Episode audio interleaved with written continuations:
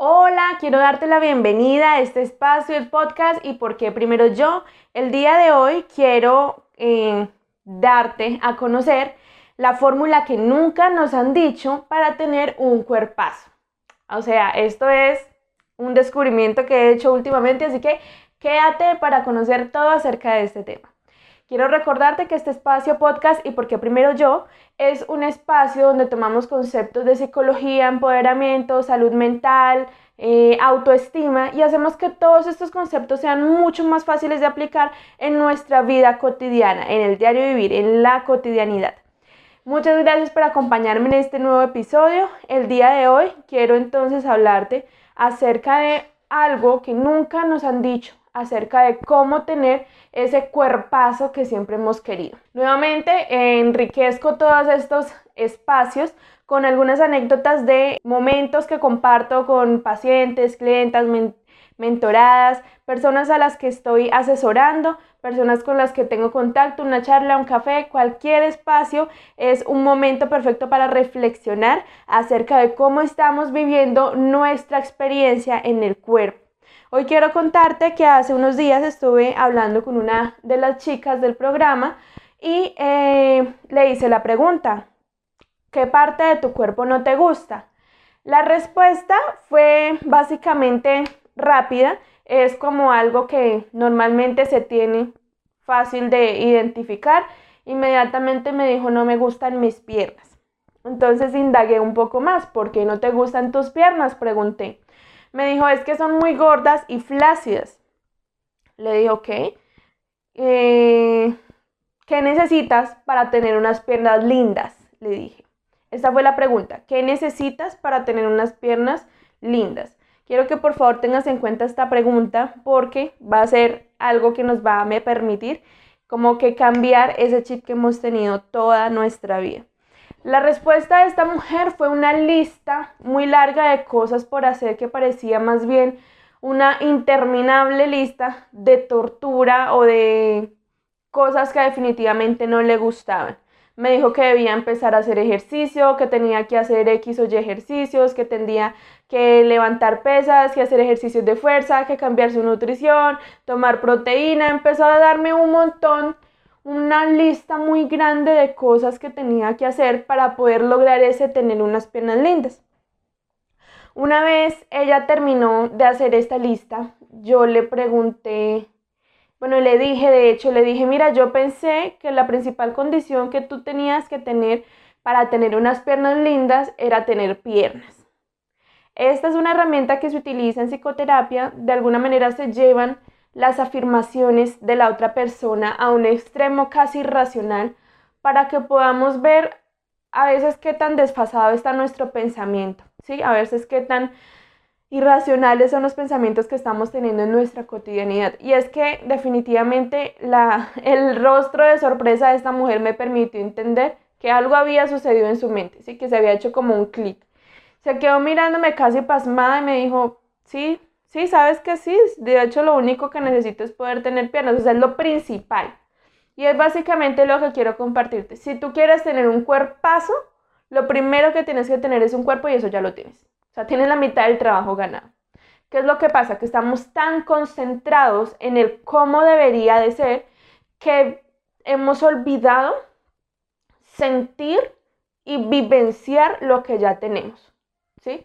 No, no, no somos conscientes de la sensación de nuestro pie al afianzar el paso, no somos conscientes del movimiento de nuestro músculo al escalar una montaña, no somos conscientes de todos estos movimientos y cosas que nos permite hacer nuestro cuerpo en la cotidianidad.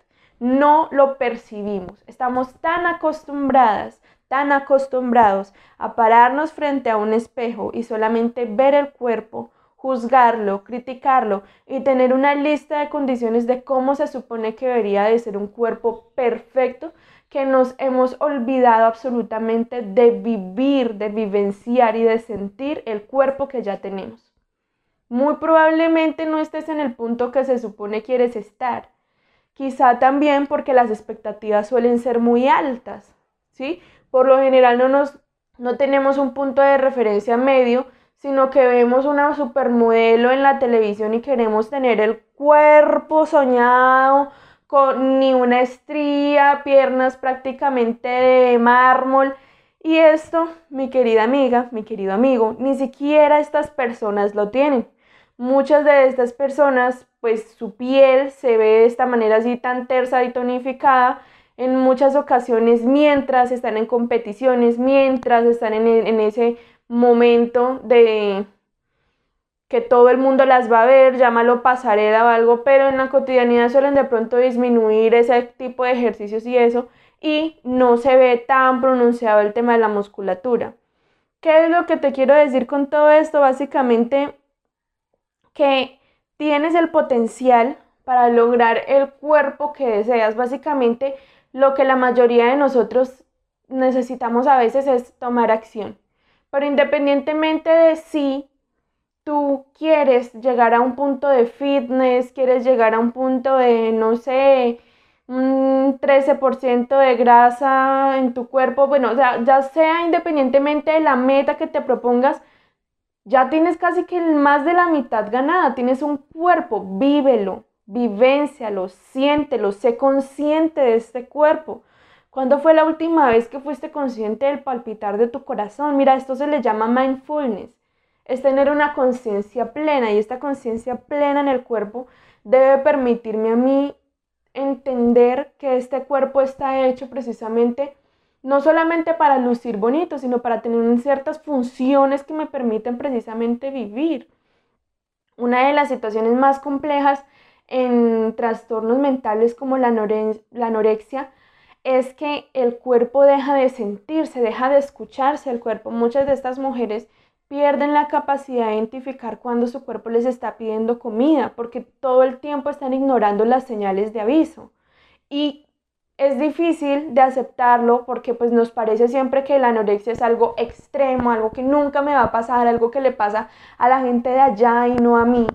Pero es difícil, pero debes de tener muy presente que en ocasiones también nosotros tendemos a silenciar esa voz de nuestro cuerpo que nos está diciendo estoy cansado, cuántas veces estás agotado de trabajo y te sigues sobreexigiendo para seguir rindiendo porque tú eres tu propio agente de, disciplina. ¿Cuántas veces ha sucedido que quizás has caído en un episodio de estrés, llámalo parálisis facial, llámalo vértigo, tiene muchísimas formas de expresarse, llámalo migraña. ¿Cuántas veces has caído en un episodio de esto y tu cuerpo te ha dicho, oye, detente porque necesito una pausa? Sentir el cuerpo también implica eso, también implica poder decirme a mí misma, necesito parar porque mi cuerpo me está avisando que algo no está bien, que algo anda mal, que debo de prestarle atención a, cierta, a cierto aspecto de mí. Sentir el cuerpo no es simplemente en términos estéticos, sino sentir y vivenciar el cuerpo en el que estás movilizándote por este mundo. Básicamente es ser consciente de tu existencia en general. Obviamente, en el día a día es muy complicado poder tener estos momentos de mindfulness, de conciencia plena, de estar ahí, de ser consciente de nuestro cuerpo, pero hay actividades que te lo permiten. Hace poco tuve la oportunidad de hacer senderismo, de ir a una cascada hermosa y mientras iba caminando el esfuerzo físico era muy consciente del dolor esfuerzo que estaban haciendo mis gemelos cuando hacía cada pisada, era muy consciente del latir de mi corazón porque estaba bastante acelerado, pero estaba escuchando mi cuerpo. Entonces en un momento específico le dije a mi acompañante, le dije, espera, para porque necesito tomar un descanso. Es muy probable que si yo hubiese seguido sobre esforzándome a, tratar de ir al ritmo de esta persona, pues quizá me hubiese sentido mal, me hubiese eh, quizá o mareo, no sé, no, no puedo en este momento predecir qué hubiese pasado, pero también es importante que empieces a escuchar ese cuerpo que te permite movilizarte. Ese cuerpo que es tuyo, que si tú no lo cuidas, nadie lo, lo va a cuidar. Mira, el cuidado del cuerpo y el expresarte amor a ti mismo, a ti misma, va más allá de lo estético, va también enlazado con la salud, con hábitos de vida saludable, con la higiene mental, con todos estos aspectos, es muchísimo más amplio. A veces hemos reducido nuestro cuerpo a algo mínimo que es el aspecto físico y va más allá. Siempre va más allá, siempre podemos estar un paso más adelante de este bienestar general que tenemos con nuestro cuerpo. ¿Qué es lo que quiero que te quede en este episodio? ¿Quieres un cuerpazo? Perfecto, vea por ello. Tienes la mitad de esa, de esa meta, tienes un cuerpo. Tienes un cuerpo con un potencial para. Ahora, ya otra cosa muy diferente es que debas de trabajar en tus pensamientos para mantener la motivación, para ser disciplinado, para tener una, un motivo por el cual lograr esta meta, que no sea simplemente ponerte un vestido, ir a un grado, ir a una boda, sino que sea sostenible en el tiempo y que lo hagas por, con la plena convicción de que te amas y de que quieres lo mejor para tu cuerpo en este momento y en la posteridad. Porque recuerda que todas las acciones que hacemos en nuestro día hoy se van a ver reflejados en nuestra vejez, en nuestro cuerpo, en más, en uno, dos, tres o cinco o cincuenta años. Siempre se van a ver reflejados. Muchas gracias por acompañarme en este eh, episodio del podcast y porque primero yo recuerda compartir este contenido, recuerda que cada vez que compartes este contenido somos más las personas que nos permitimos ser auténticas. Muchas gracias por estar aquí, no te pierdas el siguiente episodio. Bye bye.